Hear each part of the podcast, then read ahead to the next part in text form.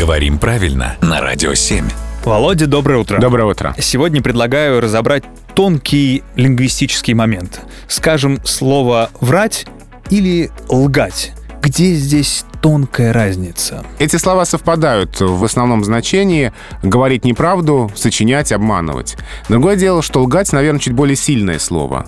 А, потому что ребенок соврал, Угу. но это что-то такое мимимишное. Да. А ребенок солгал, это уже значит посерьезнее. Но есть у этих слов еще значения, в которых они не взаимозаменяемы. Так. А врать — это еще э, фальшивить, ошибаться в пении, в музыке, например. Здесь мы не можем сказать, он лжет в этом значении. Врать — это неверно показывать, быть неточным. Часы могут врать, Да. но часы не могут лгать. Хотя А- было бы забавно. Да, было бы забавно. А с другой стороны, слово «лгать» имеет значение «клеветать», э, лгать на кого-то. Лгал на него в письмах, например. Такое книжное, скорее, употребление. И в этом Ну да. значении «врать» не употребляется. То есть все-таки разные слова, но вот в основном значение «обманывать» они совпадают, только лгать все-таки сильнее. Хорошо, что мы разобрали эти тонкие моменты и нигде не солгали.